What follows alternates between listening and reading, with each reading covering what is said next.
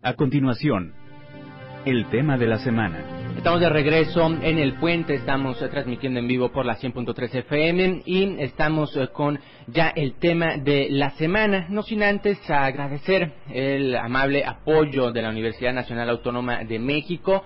Recordemos eh, que llegamos hasta sus oídos gracias a la Universidad Nacional Autónoma de México en su campus Ensenada, que cuenta con el Centro de Nanociencias y Nanotecnología, también con el Instituto de Astronomía y con el Observatorio Astronómico Nacional. Si no los lo invitamos a que siga ahí sus redes sociales y que esté muy al pendiente de las actividades, que también tienen muchas actividades que valen mucho la pena y que usted debe de enterarse también de toda la oferta eh, que hay en cuestión académica en estos, eh, en el, por ejemplo, en el Centro de Nanociencias y Nanotecnología. Y bueno, se avecinan cosas buenas ahí este, para que estén al pendiente de las actividades de la UNAM en Ensenada. Y en Ian Gómez nos acompaña, es el presidente de la Sociedad Científica Juvenil de Ensenada y nos va a platicar un poquito acerca del quehacer de esta asociación. Pero eh, primero, eh, buenos días, Ian. Hola, ¿qué tal, Yotan? Muy buenos días. Gracias por recibirme aquí en esta mañanita de sábado tan excelente. Pues bienvenido al puente, Ian, y platícanos un poquito acerca de qué es la Sociedad Científica Juvenil. Les platicaba antes al auditorio que, pues bueno, trabajan ustedes eh, con la difusión de la ciencia, eh, principalmente pues entre los jóvenes, ¿no? Sin embargo, pues bueno, hacen actividades eh, que no tienen restricción de edad, ¿no? sí, exactamente. Ya desde hace 10 añitos aquí en la ciudad de Ensenada nos dedicamos a la divulgación, difusión, promoción y todo lo que termine, termine en ción de la ciencia a, sin fines de lucro, eh, con gente, personas de todas las edades, ¿no? Buscamos, pues al final de cuentas la ciencia no tiene una restricción de edad, ¿no? Eh, puede ser un, un, pequeño niño, una niña de 3, 4 años o una persona ya de 70, 80 años y seguir descubriendo cosas maravillosas del mundo en el que vivimos. Eh, y, no tienen que ser como cosas, eh, obviamente el, universo en su enteridad es maravilloso y hay mucho que aprender, pero no tienes, no tenemos que irnos a los confines del espacio profundo o a las profundidades del océano para descubrir cosas maravillosas del mundo. O sea, podemos solamente voltear a un lado y ver a la persona sentada a un lado nuestro y saber que es una maquinaria inmensa, ¿no? De, de, procesos eh, catalíticos y hormonales y eléctricos y demás. Eh, y pues quedar maravillados, ¿no? Con cada centímetro cuadrado del mundo que nos rodea. Así que pues sí, allá andamos divulgando y festejando la ciencia. Fíjate que me ha tocado ser parte de su crecer, ¿no? Eh, de su evolución. Nos ha tocado ahí, este, por ejemplo, invitarlos a Librofest desde los inicios de Librofest en 2012 y también pues ver cómo ha ido digamos este eh, pues cuajando el proyecto no de alguna manera y también eh, por parte de la televisora en donde trabajo me, ha tocado este hacer algunas notas de sus eventos de sus actividades y ver este los experimentos que por ejemplo le presentan a las juventudes y cómo les hacen entender de una manera tan sencilla, tan práctica, tan dinámica, tan lúdica lo que es la ciencia, ¿no? Eh, fenómenos, eh, no sé, por ejemplo, de física, que los, eh, los explican con, con, juegos, ¿no? Con, con burbujas de, de, jabón o con masa y, este, no sé, platícanos un poquito acerca de eso. Sí, precisamente, decimos entre, ah, entre la comunidad, decimos, no, pero es, es bien sabido que la divulgación de ciencias es como estar enamorado de alguien, o sea, cuando estás enamorado de una persona, le quieres contar a todo el mundo, gritar a los cuatro vientos acerca de esa persona y por qué la amas. Y con la divulgación de ciencias es lo mismo, o sea, si amas, eh, cuando amas la ciencia y te interesas tanto en, descubrir, explorar y, conocer sobre el mundo, pues quieres contar a la gente hasta lo más íntimo, ¿no? el detalle más pequeño.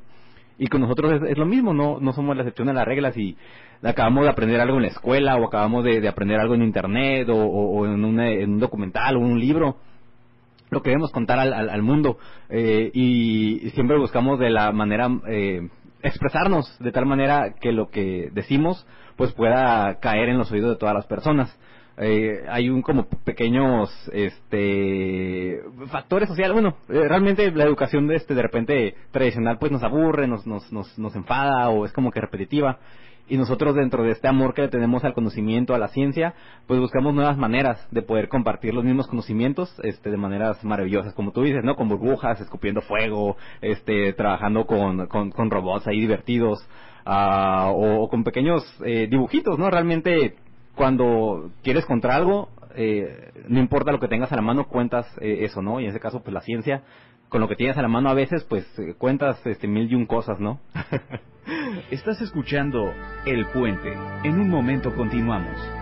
Estamos de regreso en el puente, seguimos platicando con Ian Gómez de la Sociedad Científica Juvenil de Ensenada, quien nos está platicando un poquito acerca del quehacer de esta asociación civil sin fines de lucro, que ya tiene pues eh, un poquito más de una década aquí en la ciudad de Ensenada y que ya se ha expandido a otros estados de la República. Platicamos, ya está ahorita en casi 30 ciudades, son casi 30 sedes, ¿verdad, Ian?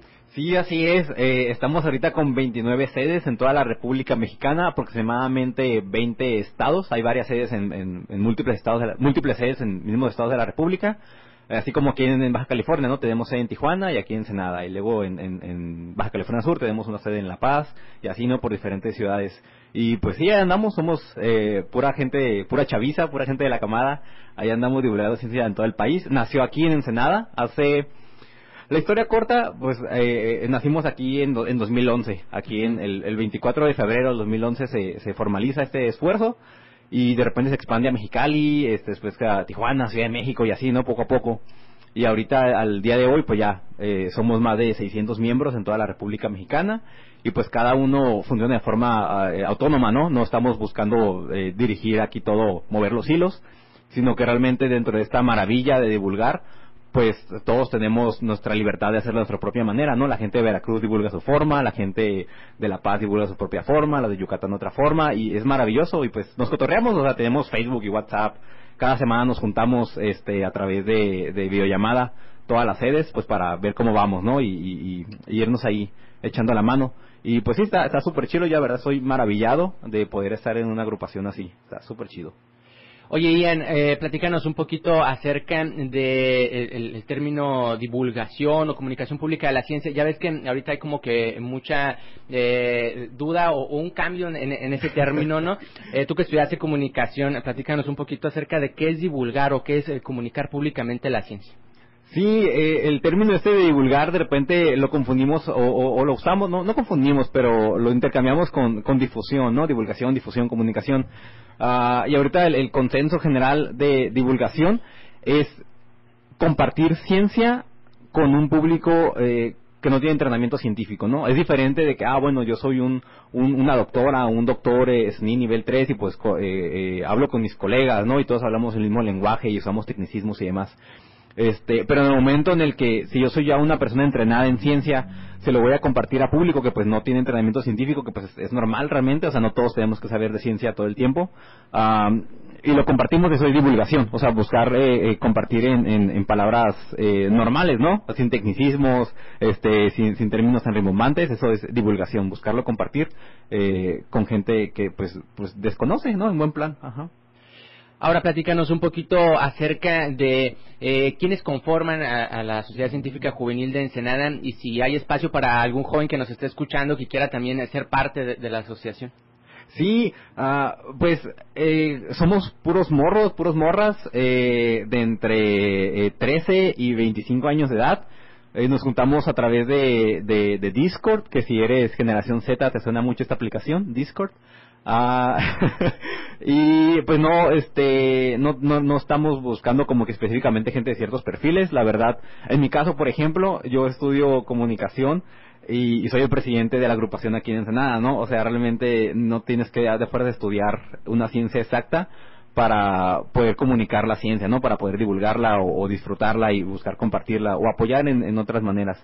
Así que, pues sí, si tienes entre 13 y 25 años y te interesaría divulgar ciencia o por lo menos formar parte de una agrupación donde se hable de ciencia de forma libre y sin prejuicios, pues está la Sociedad Científica Juvenil, los buscas en Facebook como Sociedad Científica Juvenil Ensenada uh, o www.sj.org.mx,